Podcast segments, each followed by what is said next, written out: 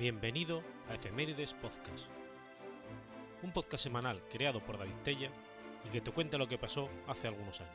Episodio 308, semana del 8 al 14 de noviembre.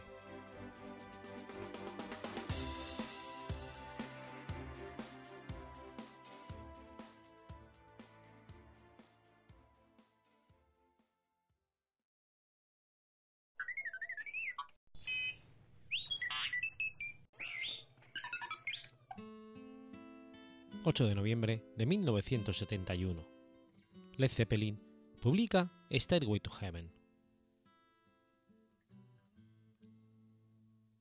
Stairway to Heaven es una canción del grupo de hard rock británico Led Zeppelin, compuesta por el guitarrista Jimmy Page y el cantante Robert Plant, e incluida en el cuarto trabajo de estudio de la banda Led Zeppelin IV. Stairway to Heaven fue publicada en el disco Led Zeppelin IV, el cuarto trabajo de la banda. Las malas críticas recibidas por Led Zeppelin 3 hicieron que Page no incluyese ni el título del álbum ni el nombre de la banda, ni el logo de Atlantic Records en la portada. Acabaron hartos de las reacciones sobre el tercer álbum, de la gente diciendo que solamente eran un montaje. Así que dijeron, saquemos un álbum sin título. De ese modo, a la gente le gustaría o no le gustaría. En esta portada aparece el cuadro de un hombre cargado de leña con desconchados en las paredes. En una de las viviendas que se observan al fondo de la imagen aparece la frase Alguien muere de hambre cada día, en un cartel blanco. En el interior del álbum aparecen cuatro símbolos que se corresponden con cada uno de los miembros de la banda, y la representación del ermitaño, una de las cartas del tarot que otorga la sabiduría, autosuficiencia y prudencia. De estos cuatro símbolos todos tienen su explicación excepto relacionado con Page, sobre el que hay varias teorías acerca de su significado, aunque ninguna de ellas fue nunca confirmada por el guitarrista inglés. La canción, al igual que la mayor parte de las canciones del álbum, fue compuesta en Headley Grave, una mansión de estilo victoriano sin electricidad, pero con buena acústica situada en la ciudad inglesa de Hampshire. De acuerdo con Page, la música fue escrita por él a través de un largo periodo de tiempo, y habría comenzado a idearse en Broad Hour, una cabaña semi-abandonada del interior de Gales, en la que la banda grabó el álbum Led Zeppelin III. Después de acabada la composición completamente, fue grabada en diciembre del 70 en los estudios Island en Londres. Se ha dicho que la introducción de la canción se parece mucho a la canción instrumental del 68, Taurus, de la banda Spirit. La letra de Stairway to Heaven fue escrita por Robert Plant inspirándose en el libro de Lewis Spence Magic, Arts and Celtic Britain, al contrario de lo que piensan muchos seguidores de las teorías conspiranoicas que afirmaban que fue compuesta por Jimmy Page en su mansión en la orilla del lago Ness. En esta letra aparece mencionada una mujer cuya identidad se desconoce. Mientras avanza la canción, se menciona que está en su lecho de muerte. Ella no cree lo que ve. Sin embargo, Dios le da una segunda oportunidad. Page, al ser preguntado por ella, respondía que ella era Julie Condon. No se sabe si de modo sarcástico o veraz. Algunas fuentes citan a esta mujer como la reina de mayo, la que suele presidir las fiestas de primavera, aunque Plan daría una explicación al respecto. Lo que es, es el comienzo de la primavera, cuando los pájaros hacen sus nidos, cuando empieza la esperanza y el nuevo año, y no tiene nada que ver con esas cosas raras que se leen en América. Stairway to Heaven ha sido acusada de, contener mensajes satánicos cuando se reproduce hacia atrás, aproximadamente en la, mitad de la canción, dando como resultado el siguiente mensaje. Oh, aquí está mi dulce Satán, aquel cuyo estrecho camino me hiciera triste, cuyo poder es de Satán. Él le dará a aquellos el 666. Había un pequeño cobertizo donde él nos hacía sufrir. Triste Satán. Esta afirmación fue negada por los miembros de la banda. Por su parte, después de la polémica formada de alrededor de la banda por sus supuestas connotaciones ocultas, la discografía Swan Song Record, fundada por la banda en el 74, negó todas estas acusaciones, comunicando que sus vinilos solo giran hacia adelante.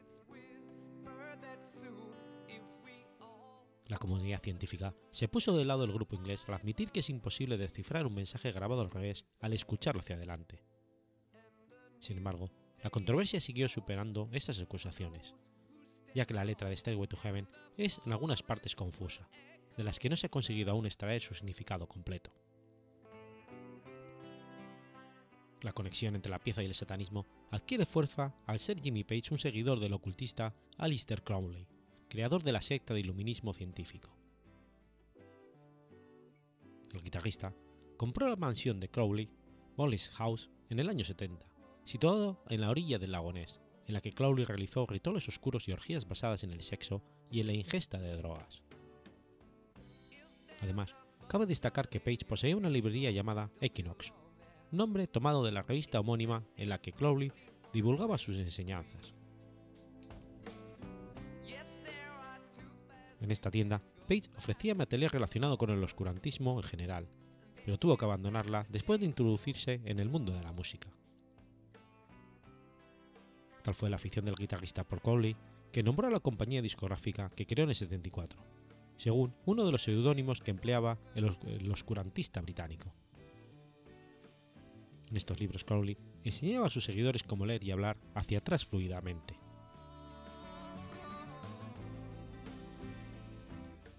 Las posteriores tragedias que sufrieron los miembros de la banda suscitaron rumores satánicos alrededor de esta canción, que resultó ser una de las más conocidas de la banda.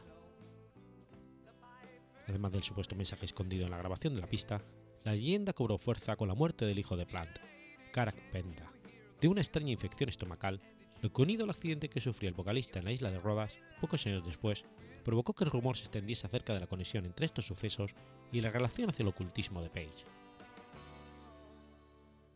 Este rumor cobró más fuerza con la muerte tras coma etílico del batería John Bonham en Boles House, que desembocó en la separación de sus integrantes.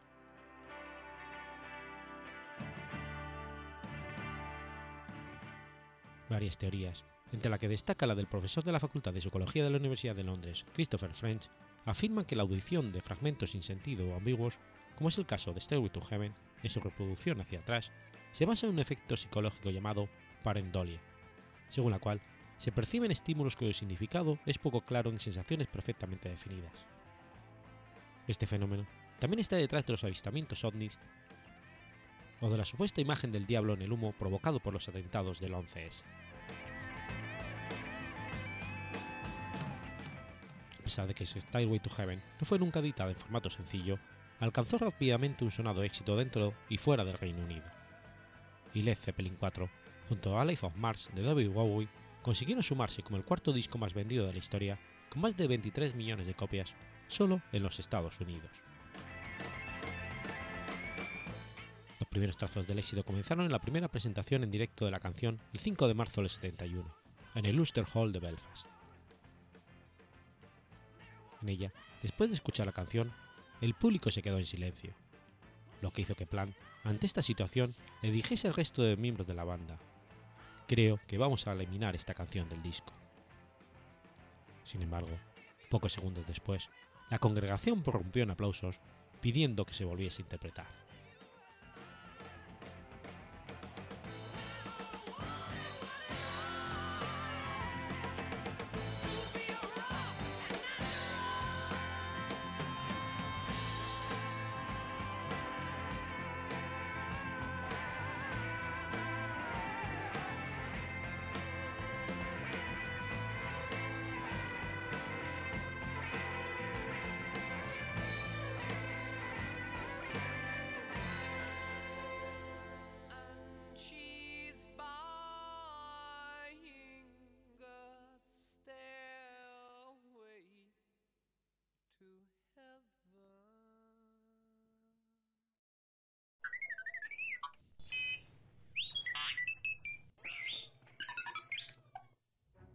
9 de noviembre de 1610.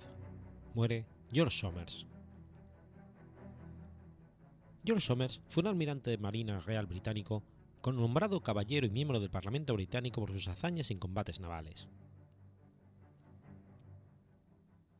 Aunque no se conoce su fecha exacta de nacimiento, se sabe que nació en el año 1554, en Lyme Regis, Dorset, en el Reino de Inglaterra. Sus padres eran John Somers y su esposa, cuyo nombre se desconoce. George Somers era el cuarto de los cinco hijos de una familia de mercaderes propietaria de una granja, Bernie Fall, situada entre los pueblos de Marswood Vale en la parroquia de Whitchurch, Canonicum y el camino principal de Charmouth. Walter Relic, que llegaría a ser un corsario famoso, fue su vecino y amigo de infancia. A comienzos de la década de 1560, Somers empezó a trabajar como marino. Se cree que pasó sus primeros años en el mar comerciando, mas no ejerciendo de corsario para la corona británica, pues no hay registros de que estuviese activo como tal antes de 1589. En 1582 se casó con Joan Haywood, de 19 años, que aportó una dote de tres casas en Lyme Regis. Sus cuantiosos ingresos provenientes del comercio, así como las rentas derivadas de las propiedades de su esposa, le permitieron comprar otras dos granjas cercanas a Winchor. Además, poseía un barco, el Julián, que fondeaba en Lyme Regis. Somers entró en combate por primera vez en 1588, cuando coordinó la defensa de su pueblo natal contra la Armada Invencible Española. En 1589 se alistó como corsario en la fallida invasión de Portugal liderada por Francis Drake, al mando de Coat. Dicha expedición le reportó 8.000 libras esterlinas, merced a los navíos abordados en aguas cercanas a las Azores. Este dinero fue empleado por Somers para adquirir una finca cercana a Weymouth. A partir de 1590, tras la muerte de su padre y su hermano, se hizo cargo de la empresa comercial familiar y fue nombrado tutor, legal de sus sobrinos Nicholas y Matthew. En 1595, tras aceptar la proposición de Walter Relic, Somers y otro marino que luchó también contra la Armada Invencible, llamado Amias Preston, emprendieron una expedición de exploración conjunta a la isla de Trinidad y al territorio que actualmente es Guayana en búsqueda del Dorado. Preston, habiéndose separado de Relic para atacar Puerto Santo, decidió emprender una expedición de saqueo propia a lo largo de la costa de la provincia de Venezuela, perteneciente al Imperio Español. Ahí está, Sinio Somers. Durante esa expedición saquearon la isla de Margarita, rica en ostras perlíferas, así como Cubagua y Coche. Contra la expedición alcanzó Macuto, cerca de Santiago de León, los corsarios ocuparon la fortaleza de La Guaira, abandonada por sus defensores que habían trasladado a Caracas para reforzar sus defensas. Poco después, repelieron el ataque de unos 50 jinetes españoles que acudieron a su encuentro desde Caracas.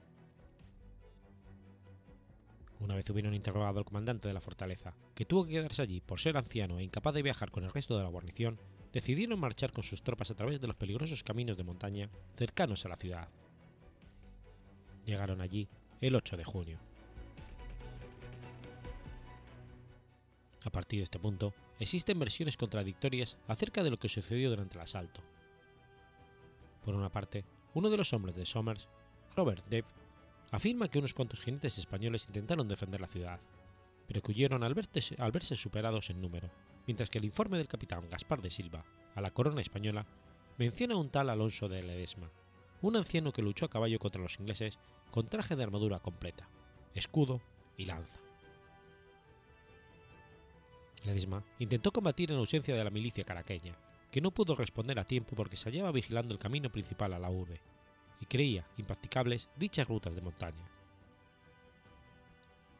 Después de un breve forcejeo, este hombre fue asesinado de un disparo por los corsarios que decidieron otorgarle una sepultura digna en reconocimiento a su valor. Una vez ocuparon la ciudad, los corsarios negociaron un rescate con las autoridades españolas a cambio de no quemarla.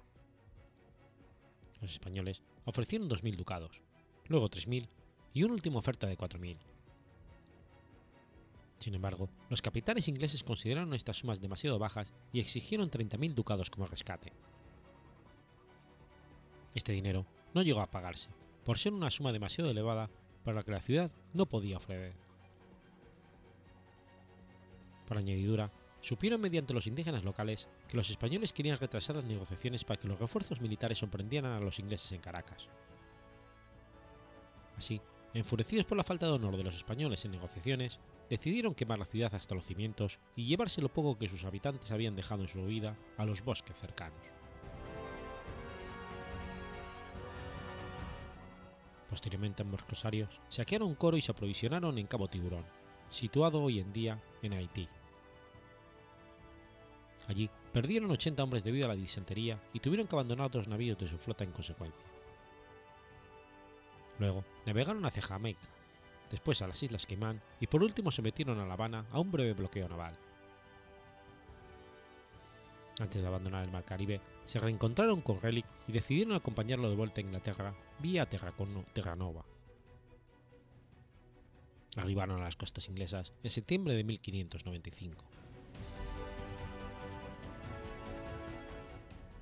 En 1597, Somers volvió a unirse a Preston y Relic para participar en un ataque a las Azores portuguesas, con el objeto de saquear las islas.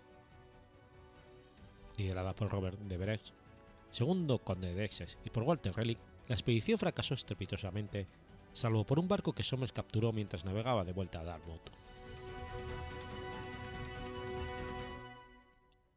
Entre 1600 y 1602, Somers capitaneó varios navíos de guerra británicos, entre ellos el HMS Vanguard y el HMS Sweetshore. Repelió un ataque español a Kinsale en 1601 en la costa sur de Irlanda, al mando del HMS Sweetshore, y atacó de nuevo las Azores como capitán del HMS Ballsprit en 1602. Al año siguiente fue nombrado Sir y en 1604 miembro del Parlamento británico por Lane Reyes. Dos años más tarde, en 1606, accedió al cargo de alcalde de dicha localidad.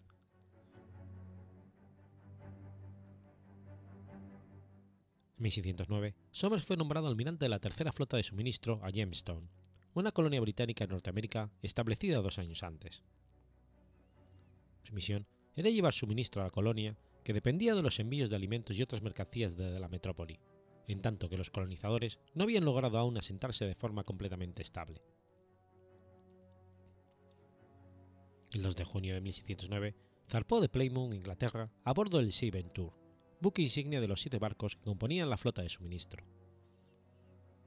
Dicho navío remolcaba además dos pinazas adicionales y entre todos los barcos transportaban aproximadamente 500 o 600 colonos, cuyo propósito era asentarse en Jamestown para reforzar la economía de la colonia y sus defensas.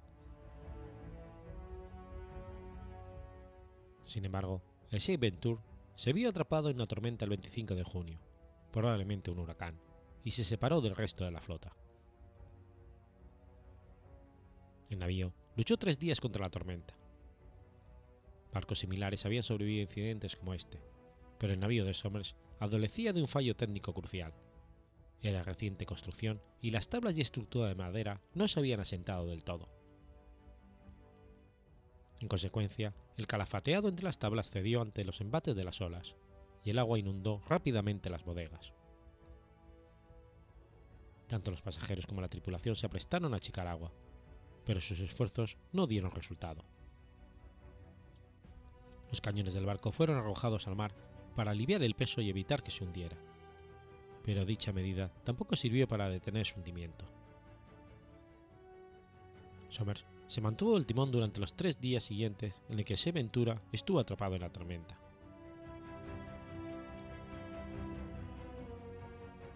El 28 de julio, Somers avistó la costa de Bermuda, la bodega contenía, ya nueve pies de agua y los pasajeros y tripulación estaban exhaustos a fuerza de achicar el agua del barco. Ante esta situación, Somers dirigió el barco hacia los arrecifes de la isla de Bermuda, para que encallase en vez de hundirse. Así, los 150 pasajeros y tripulantes y un perro que había a bordo pudieron ponerse a salvo en la playa, a la que bautizaron con el nombre de Bahía del Descubrimiento. El resto de la flota, creyendo que el Sea Venture y su carga de pasajeros y mercancías habían perecido en la tormenta, continuó su viaje a Jamestown, no sin haber sufrido también daños de cierta consideración. Durante los diez meses siguientes, los náufragos sobrevivieron en Bermuda y además establecieron un pequeño asentamiento. Este fue el inicio de lo que hoy es el territorio británico de ultramar en Bermudas. También construyeron dos barcos, el Deliverance y el Patience, a base de materiales locales y todo lo que pudieron rescatar del pecio del Seventure. Todo ello no se logró pacíficamente. Henry Payne, un caballero que había planeado huir de la isla con otros náufragos, fue ejecutado por Somers cuando se descubrió que planeaba robar parte de la comida del resto de los náufragos para tal fin. Cuando los barcos fueron terminados, Somers zarpó junto rumbo a Jamestown en mayo de 1610, cargando con comida y otras mercancías que salvaron al, al asentamiento del abandono, junto a los 142 náufragos sobrevivientes. Solo gracias a su ayuda y otra flota de apoyo al mando de Lord Delaware, que arribó a la colonia unos meses más tarde, pudieron los colonos poner fin al largo periodo de hambruna, epidemias y escasez conocido como el tiempo de la hambruna.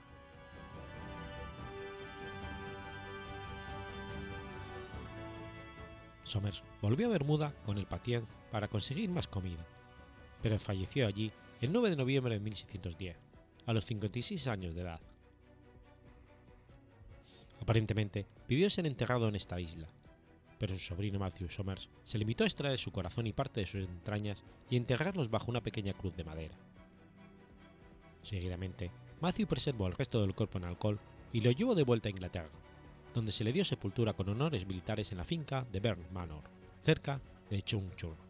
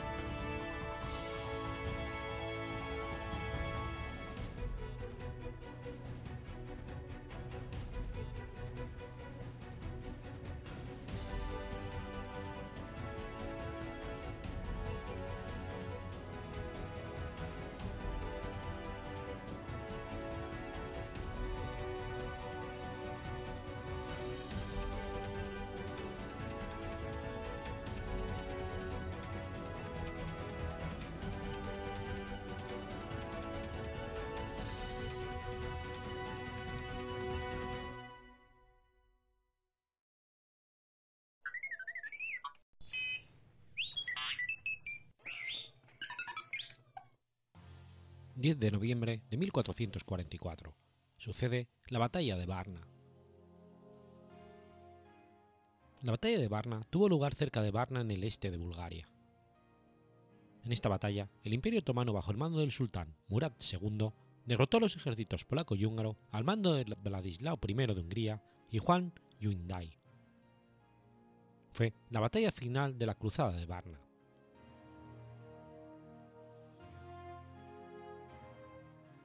Tras una serie de expediciones fallidas entre 1440 y el 42 contra Belgrado y el Principado de Transilvania, las derrotas de la larga campaña de Juan Yundadi en 1442 y 43, el sultán otomano Murad II firmó una tregua de 10 años con Hungría.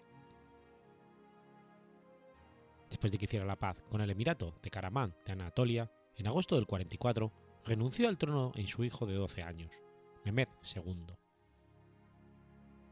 A pesar del Tratado de Paz, Hungría cooperó con la República de Venecia y el Papa Eugenio IV para organizar un nuevo ejército cruzado. Con estas noticias, Murad fue llamado de regreso al trono por su hijo. Pero Murad se negó continuamente a ello, basándose en que él ya no era sultán. En esta posición, su hijo le ordenó que dirigiera sus ejércitos. Un ejército cristiano combinado, consistente principalmente de fuerzas húngaras y polacas, con pequeños destacamentos de checos, caballeros papales, alemanes, bosnios, croatas, búlgaros, balacos, lituanos y rutenos, se enfrentaron a un ejército numéricamente superior de turcos otomanos. Los húngaros estaban mal equipados y el apoyo prometido por Albania y Constantinopla nunca llegó. El ejército húngaro era pequeño y bastante desequilibrado. No tenía apenas infantería, a excepción de unos 300 mercenarios checos. Había unos 100 carros de guerra con sus tripulaciones. El resto del ejército era caballería pesada, la mayoría de la realeza o mercenarios extranjeros, con algunos estandartes episcopales y la nobleza. Barcos venecianos, genoveses y papales habían bloqueado los Dardanelos mientras el ejército húngaro avanzaba hacia Varna, donde se encontraba con la flota papal para navegar a lo largo de la costa hasta Constantinopla, empujando las fuerzas otomanas fuera de Europa. El avance húngaro fue rápido, sobrepasando las fortalezas otomanas, en tanto que búlgaros locales de Vidin, Orindov y Nicópolis se sumaban al ejército. El 10 de octubre, cerca de Nicópolis, unos 4.000 caballeros balacos, bajo el mando de Mircea II, también se unieron al ejército. Refugiados armenios en Hungría también intervinieron en las guerras contra los turcos. La flota veneciana no pudo evitar que los refuerzos turcos llegasen desde Asia Menor. Es más, se cometió una traición en sus filas, pues un encargado de Venecia había ayudado a las tropas turcas a cruzar el continente europeo. Más tarde, el 9 de noviembre, un gran ejército otomano de alrededor de 60.000 hombres se aproximó a Varna desde el oeste. En un consejo militar realizado por Yundayi, el legado papal, cardenal Juan Cesarini, insistió en una rápida retirada. Sin embargo, los cristianos estaban encajonados entre el Mar Negro, el lago de Varna, las empinadas laderas boscosas de la meseta de Franken y el enemigo. Cesarini entonces propuso una defensa usando los carros de guerra de los husitas hasta que llegara la flota cristiana. Los nombres húngaros y los comandantes croatas, bosnios y checos lo apoyaron, pero el joven Vladislao Yundadi rechazaron las tácticas defensivas. Unyadi declaró, escapar es imposible, rendirse impensable. Dejénos luchar con valor y honor. Ladislao se mostró de acuerdo y le dio el mando del ejército. En la mañana del 10 de noviembre, Unyadi desplegó el ejército en forma de arco entre el lago de Varna y la meseta de Frangen. Al frente cubría unos 3,5 kilómetros de longitud. Dos estandartes con un total de 3.500 hombres del rey polaco, guardaespaldas húngaros, así como mercenarios reales húngaros y la nobleza, se dispusieron en el centro de la formación. La caballería balaca quedó de reserva detrás del centro. El flanco derecho estaba alineado en la colina, hacia la villa de Kamenar, y lo componían 6.500 hombres organizados en cinco estandartes. El obispo Jan Domenic de Baradín, con su estandarte personal, lideraba esta fuerza. Cesarini comandaba un estandarte de mercenarios alemanes y otro de bosnios. El obispo de Eger mandaba su propio estandarte, y el gobernante militar de, Eslovenia, Franco Talosoni, se hallaba al frente del estandarte croata. El franco izquierdo, con un total de 5.000 hombres en cinco estandartes, estaban a las órdenes de Miguel Zilagi, cuñado de Yundati, y lo formaban mercenarios transilvanos, búlgaros y alemanes, así como estandartes de alta nobleza húngara. Tras los húngaros, más cerca del Mar Negro y el lago, se llevan colocados los carros de guerra, defendidos por unos 300 a 600 checos y rutenios bajo el mando de Zeika.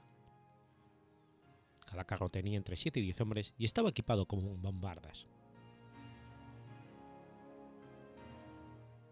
El centro otomano incluía a los genízaros y los conscriptos de Rumelia, desplegados alrededor de dos montículos. Murad observó y dirigió la batalla desde la cima de uno de ellos. Los genízaros cavaron otras zanjas y dos empalizadas. El flanco derecho consistía en Capiculius y Siparius de Rumelia, y el flanco izquierdo constaba de Sifaris de Anatolia, mercenarios árabes y otras fuerzas arqueros genízaros y caballería ligera fueron desplegados en la meseta.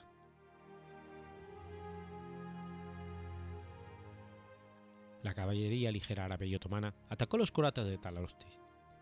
Los cristianos del flanco izquierdo respondieron con fuego de bombardas y de otras armas, deteniendo el ataque. Los soldados cristianos iniciaron una persecución desordenada. La caballería de Anatolia y los árabes con camellos les emboscaron desde el flanco. El flanco cristiano derecho intentó escapar a la pequeña fortaleza de Galata en la otra orilla de la bahía de Varna, pero la mayoría de ellos fueron muertos en los pantanos alrededor del lago Varna y el río de Vidnia, donde también cayó Cesarini. Solo las tropas de Talovtsi pudieron refugiarse tras los carros de guerra. Vladislao y Undayi desplegaron dos escuadrones de caballería desde el centro y ordenaron el ataque contra los sifaris de Anatolia y los árabes, que fueron desbandados por su comandante, Karaka Bey, que murió en este ataque. Los cristianos los persiguieron por cerca de 6 kilómetros y después regresaron al campo de batalla.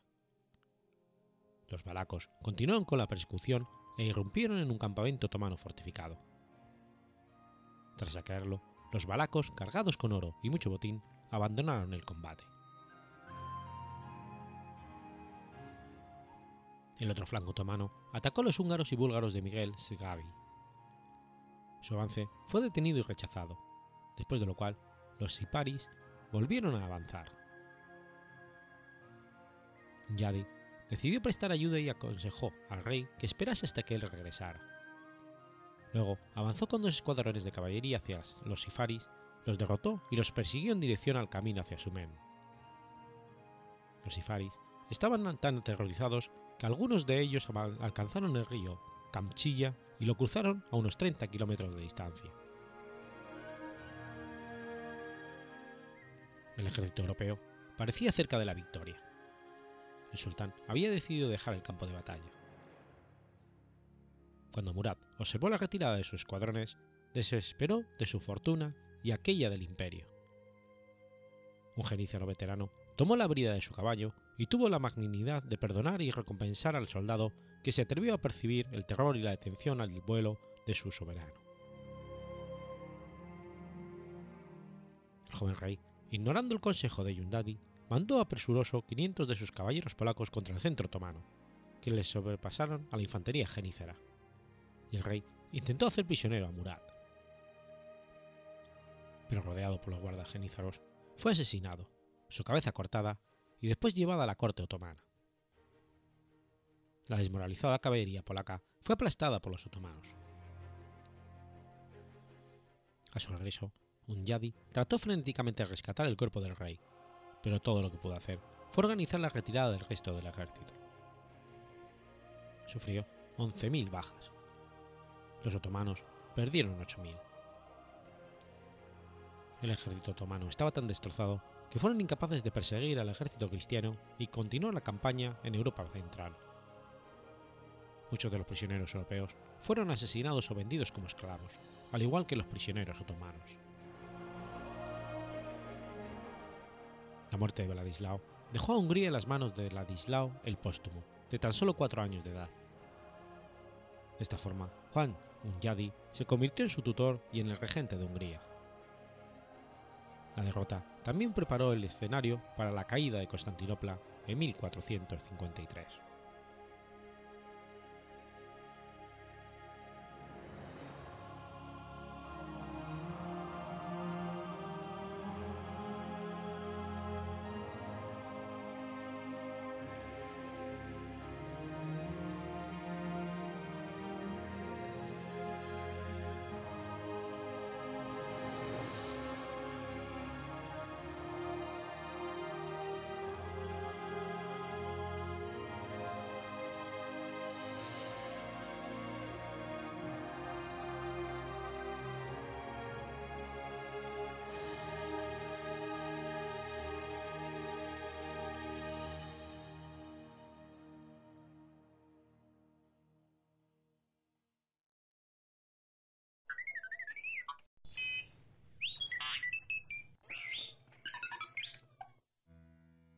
11 de noviembre de 1493.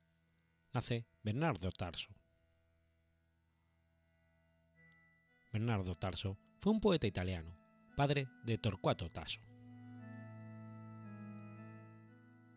En 1520, su tío Luigi, obispo de Macareta, fue asesinado en su villa cerca de Bérgamo, Para aquella época, Fernando era cortesano del conde Guido Rangone y posteriormente pasó al servicio de Renata d'Este, duquesa de Ferrara, y desde 1532 cortesano del príncipe de Salerno, Ferrante Sanseverino, frecuentando las más ilustres familias napolitanas.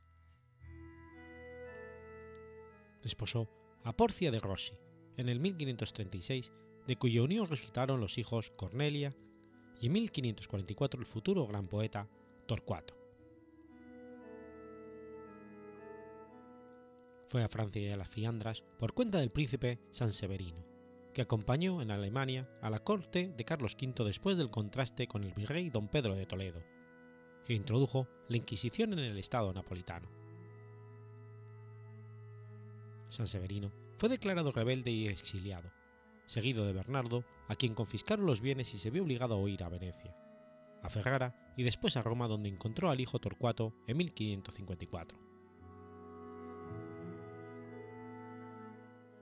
En 1556 muere su mujer Porcia y Bernardo sospecha que fuese su hermano que la envenenara para poseer sus bienes. Los de Porcia no fueron heredados por Torcuato Tasso y su hermana Cornelia, y debió contentarse con un matrimonio más bajo de su rango. Bernardo serviría a diversos personajes, entre los cuales está el duque Urbino Guidaboldo II, en cuya corte fue educado Torcuato. Partió hacia Pesaro y después a Venecia, donde en 1560 entregó a las estampas sus rimas y el, poema Amadís. En ocasión del servicio prestado al duque de Milán Guillermo Ongaza, viajó a Roma y a Francia y fue nombrado gobernador en Ostiglia en 1569, pueblo donde murió ese mismo año. Está sepultado en la iglesia de San Paolo de Ferrara.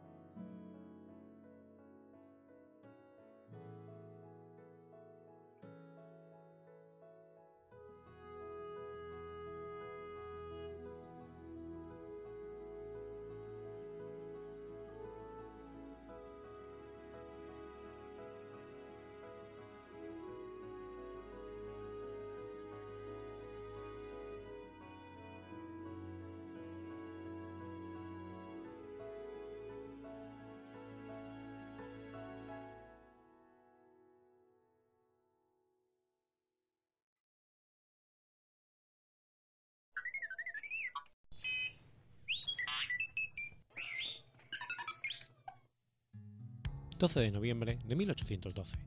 Comienza la batalla de Mancomohan. La batalla de Mancomohan fue un enfrentamiento bélico llevado a cabo entre el 12 de noviembre de 1812 y el 14 de noviembre de ese mismo año, durante la campaña del Magdalena en el Estado Libre de Cartagena.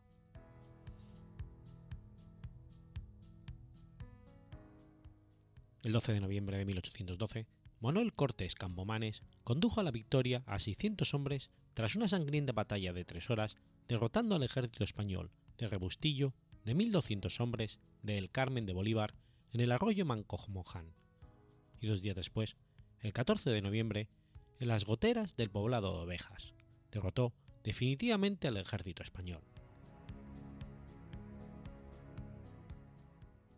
En esa batalla, se decidió la suerte de la llamada Rebelión de las Sotanas, dirigida por los curas de algunos pueblos de las sabanas contra las autoridades republicanas.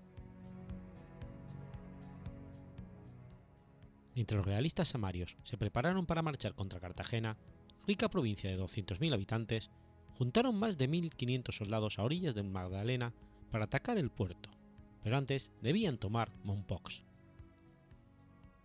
Los momposinos los rechazaron recibiendo su urbe el título de ciudad valerosa.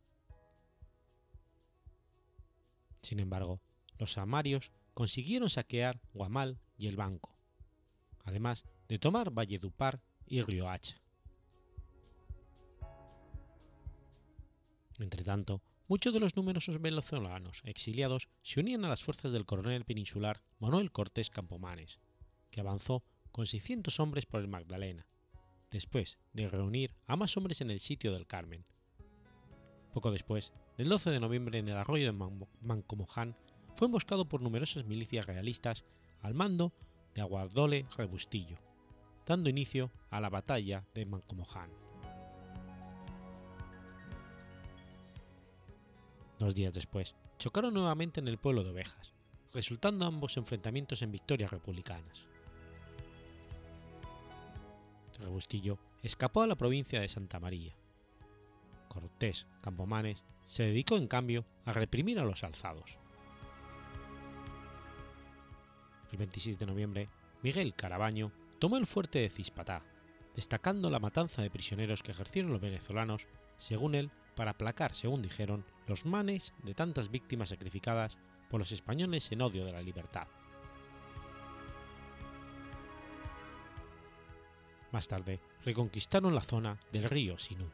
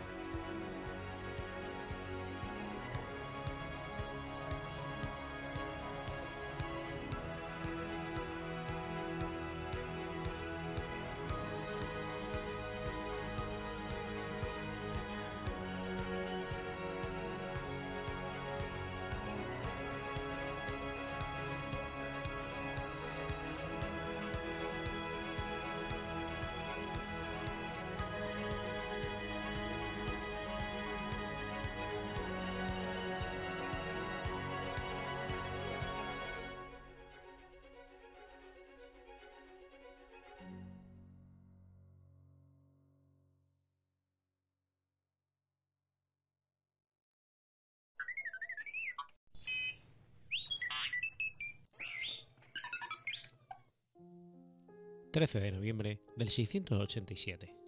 Muere Hervigio.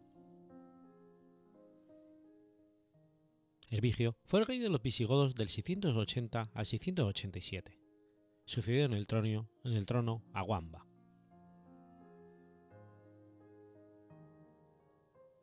Según la crónica de Alfonso III, Hervigio era hijo de Ardabasto, quien, expulsado de Constantinopla, había casado con una sobrina de Chindasvinto, de modo que Hervigio era primo de Recesvisto. Alguien que pudiera casar con un familiar del rey debía ser de alto rango. Sin embargo, no existe mención alguna en el Imperio bizantino de que alguien denominado Ardabasto hubiera sufrido tal castigo, pero sí se halla un usurpador, Atarbasto, un siglo después, suceso que el autor de la crónica de Alfonso III pudo haber conocido y haberlo incluido para deslustrar el ascendiente del rey Vitisa con una ascendencia bizantina. Por otra parte, dado que el nombre de Ardarbasto procede de Artabarz, que es de origen armenio, y puesto que en la época en que este personaje vino a la península ibérica se estaba llevando a cabo expulsiones de rebeldes armenios, es, factible esta hipótesis de origen armenio del padre de.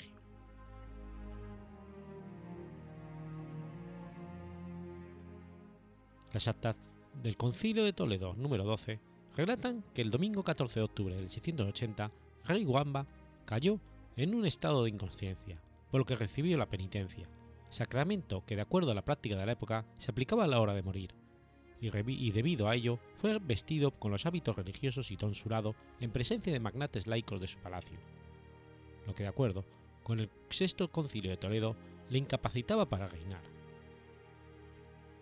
Cuando volvió en sí, se encontró en un estado irreversible y firmó documentos para que Hervigio fuera proclamado y ungido como su sucesor por el metropolitano Julián de Toledo.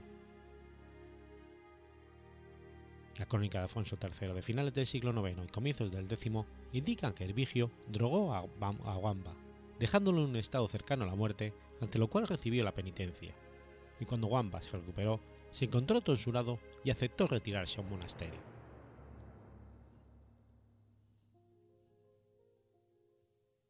En el duodécimo concilio de Toledo, los obispos certificaron la autenticidad de los documentos que acreditaban la toma de hábitos religiosos por parte de Wamba, lo que le impedía reinar y que éste pidiera que Hervigio fuera proclamado como su sucesor.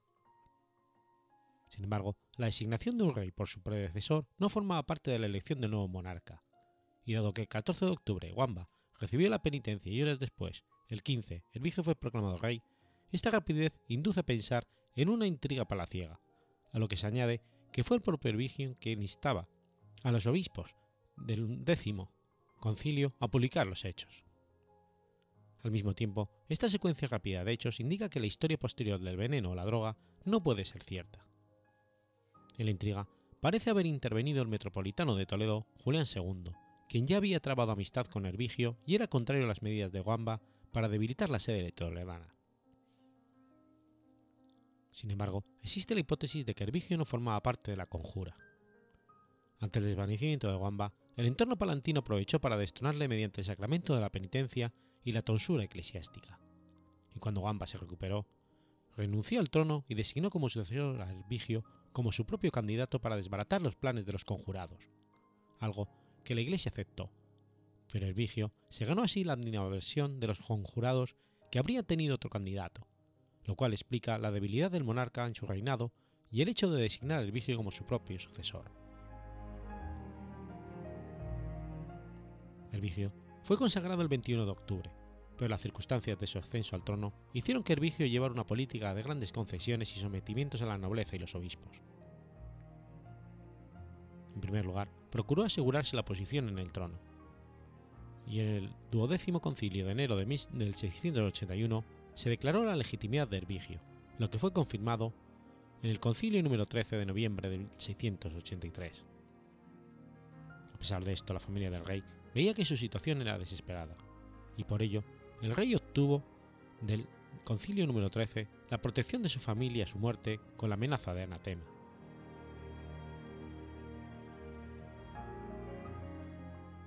En el duodécimo concilio, el rey tenía preparadas 28 leyes antijudaicas, como las referidas a la obligatoriedad del bautismo, la prohibición de la circuncisión, el no poder tener esclavos cristianos, la prohibición de celebrar fiestas judías o el seguimiento de los desplazamientos, aunque se derogó la pena de muerte indiscriminada presente en la legislación de Sisebuto.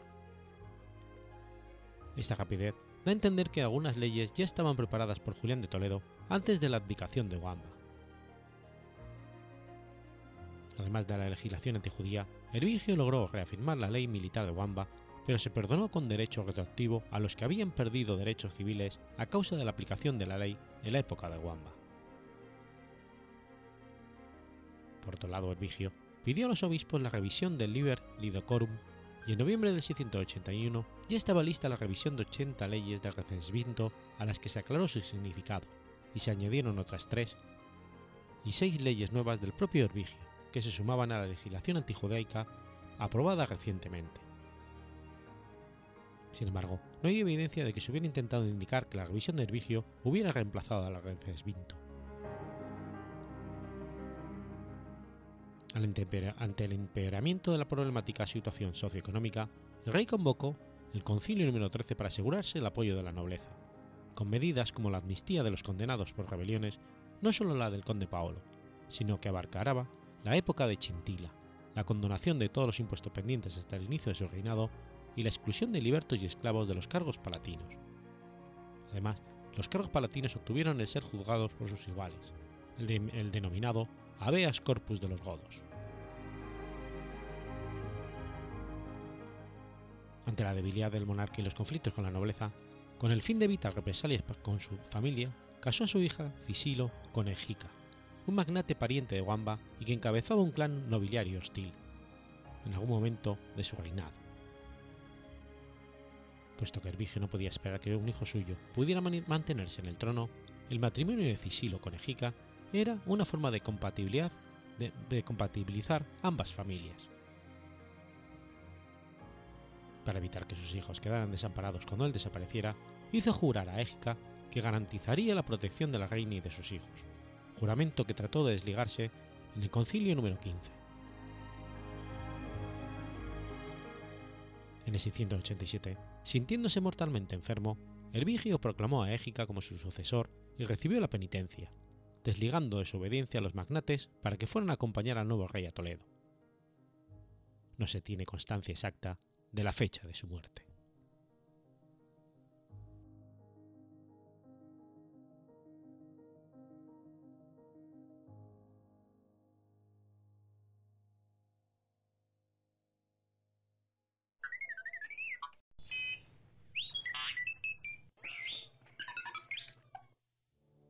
14 de noviembre del 1781.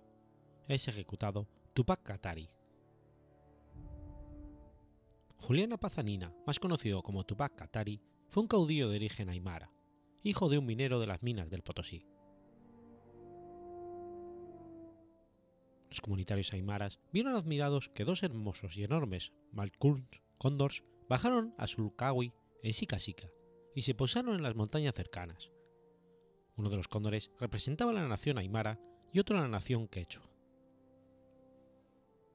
Su madre, Marcela Nina, salió con Guagua, su hijo, para mostrarle a la Pachamama y su padre, Nicolás Apaza, señaló a una enorme serpiente que levantaba la cabeza. Admirados pero sin miedo, vieron que la serpiente saludaba al niño. Entonces supieron que Julián sería importante para los pueblos aymara y quechua. Ya quedar huérfano en su adolescencia, comenzó a servir como ayudante de cura, convirtiéndose en campanero gracias a su tío Manuel, curaca de una comunidad vecina a Ayo Ayo, llegando a ser campanero oficial de la iglesia del poblado. Posteriormente, trabajó dos años como peón en la mina de San Cristóbal de Oruro, al principio como barretero y luego acarreando trozos de mineral. Allí conoció el sufrimiento de otros indígenas y comenzó a proclamar la necesidad de rebelarse se trasladó a Sikasika, donde trabajó como panadero y vio un hermoso aguayo hecho con la habilidad de los antiguos, y cuando preguntó quién lo había hecho, le mostraron una joven muy bella llamada Bartolina Sisa, a la cual amaría toda su vida y con la cual se casó. En 1772, ya casados, tuvieron el primero de sus cuatro hijos, tres varones y una niña. Más tarde fue comerciante trajinante minorista hasta La Paz, estudiando la forma de pensar de los indígenas, mestizos y cholos, observando especialmente su descontento creciente ante la explotación colonial. Fue apoyado en su lucha por su esposa Bartolina y su hermana menor Gregoria Pasa. Adoptó el seudónimo de Tupac Katari en homenaje al cacique inca rebelde Tupac Amaru, que se levantó en Cuzco, y Thomas Katari, cacique de Chayanta.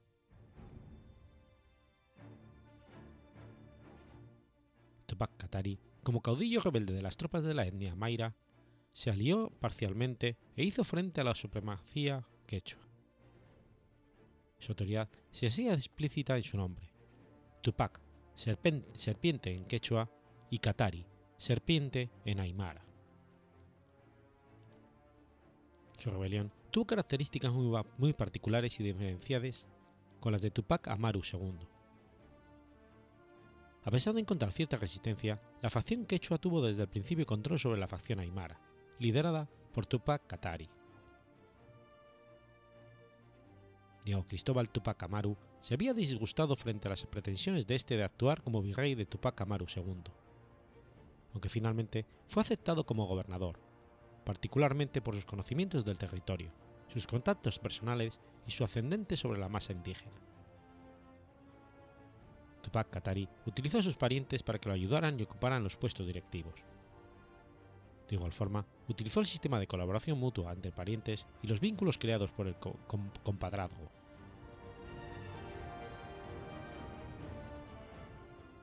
El líder utilizó su experiencia como trajinante de coca y bayetas para organizar junto a sus parientes un comercio clandestino de coca y vino, cuyas ganancias fueron empleadas para financiar el movimiento rebelde y abastecer las tropas del Alto Perú.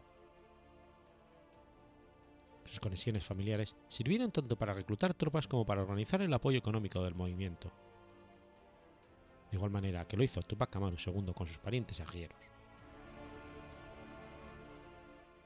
Un elemento diferencial importante derivado de las diferentes posiciones sociales de ambos líderes fue que si Tupac Amaru II ejerció un control vertical sobre su movimiento a través de su política de cambiar caciques y alcaldes indígenas en las provincias que llegó a controlar, Tupac Katari no pudo imponer verticalmente su autoridad, dejando que los caciques fueran propuestos por las comunidades indígenas. Tal diferencia se debería a que Tupac Amaru II era parcialmente reconocido como integrante de la nobleza indígena, y tenía la posibilidad de pedir apoyo económico y político a los caciques vecinos, mientras que Tupac Katari carecía de este privilegio. Esto también explicaría la violenta reacción de Tupac Katari frente a los privilegios y la colaboración con españoles de algunos caciques, llegando a ejecutar alguno de ellos. Otra diferencia fue la de que, en la fase quechua, los criollos participaron como armeros, escribanos y asesores, en la fase Aymara, su peso social disminuyó notablemente en número e importancia, siendo casi inexistente. Ni Tupac Katari ni Miguel Bastidas, hermano de la esposa de Tupac Amaru, sabían leer ni escribir, y sus escribanos o amanuenses fueron generalmente mestizos. El alejamiento de los criollos del movimiento rebelde se debió particularmente al aumento creciente de la violencia, y a los reiterados ataques de parte de los indígenas a los intereses económicos y privilegios que poseían aquellos en haciendas, minas y obrajes. Como indígena puro, desarrolló una política mucho más radical respecto a los criollos, considerando los blancos y prescindiendo de su apoyo en el Alto Perú. Sin embargo, fue capaz de establecer alianzas con mestizos, mulatos y negros que participaron en su ejército. Además, en las tropas aymaras surgió un fuerte sentimiento anti-español y anticriollo, por lo tanto antiblanco, dando lugar a una auténtica limpieza étnica, intentando incluso abandonar toda costumbre europea, regresando a las pautas indígenas precolombinas. Julián Apaza aprovechó las condiciones que se dieron en el Alto Perú con la sublevación de los Qatari cuando el día 13 de marzo los paceños se vieron forzados a defender su amada ciudad ante el asalto de los indígenas, que al no poder tomar la ciudad la sitiaron. Julián Apaza, con el nombre de guerra Tupac Katari, levantó una gran tienda de lona en la ceja de lo alto, que era visible desde el valle de Chuquiacpú. Allí lo proclamaron y firmó como Inca Rey de los Aymaras y lanzó una proclama que decía: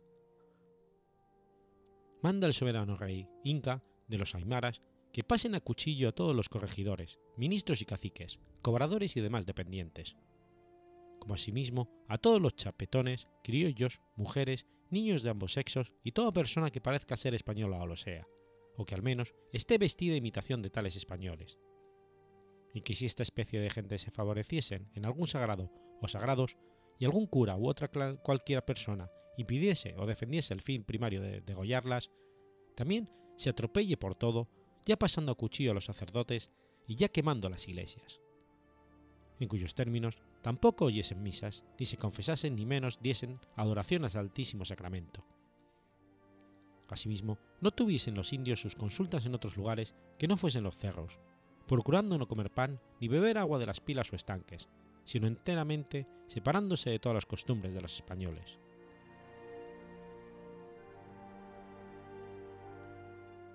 Durante marzo de 1781, las fuerzas quechuas de Azangaro cooperaron con las fuerzas aymaras de Cuchito para expulsar a los españoles de Puno, aunque los tupamarinistas comenzaron a enfrentarse a los cataristas, más populares y radicales. En los meses que siguieron a la captura y ejecución de José Garabiel Tupac Amaru, pudo observarse escasa cooperación entre quechuas y aymaras, rivalizando ambas facciones por dominar el Alto Perú. Durante el segundo sitio de la paz, los indios de Carabayá lucharon al lado de los quechuas, mientras que los de Pacajes lo hacían con los aymaras.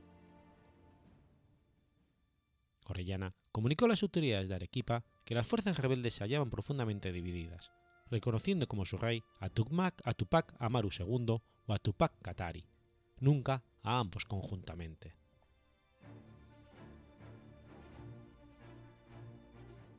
Durante el sitio de Pumo, los comandantes tupamaristas Andrés Quispe y Juan de Dios Mulpurcapa pusieron en claro que solo aceptaban órdenes de Diego Cristóbal Tupac Amaru, e inicialmente no apoyaron las demandas aymaras para la abolición del tributo y la mita.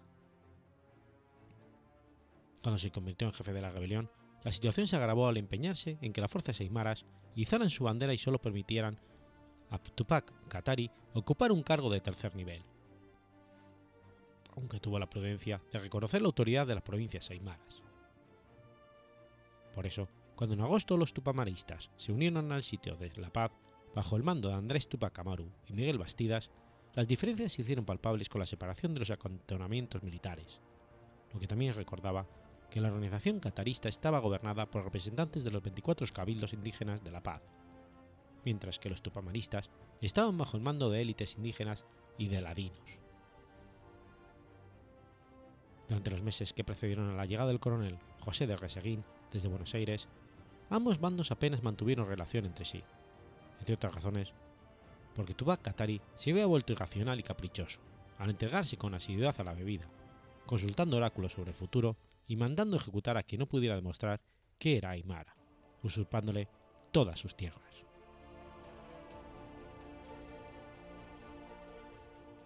Como parte del levantamiento, Tupac Katari formó un ejército de 40.000 hombres y, cercó dos veces por un tiempo la ciudad española de La Paz.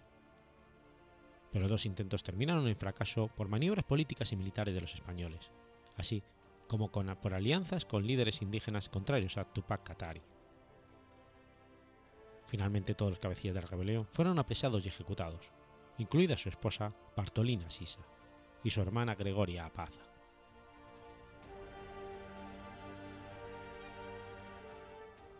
Los rebeldes asediaron la ciudad de La Paz desde el 13 de marzo de 1781, durante 109 días sin éxito, debido a la resistencia y al apoyo de tropas mandadas de Buenos Aires. En ese contexto, el virrey Agustín de Jauregui aprovechó la baja moral de los rebeldes para ofrecer amnistía a los que se rindieran, lo cual dio muchos frutos, incluyendo algunos líderes del movimiento.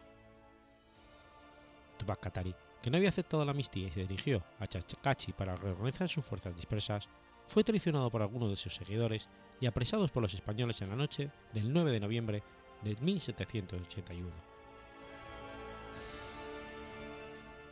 Francisco Tadeo Díez de Medina, el juez que lo condenó a morir descuartizado, en su sentencia dijo: Ni al rey ni al Estado conviene que de semilla o raza de éste o de todo Tupac Amaru o Tupac Katari, por el mucho ruido e impresión que este maldito nombre ha hecho en los naturales. Porque de lo contrario, quedaría un fermento perpetuo.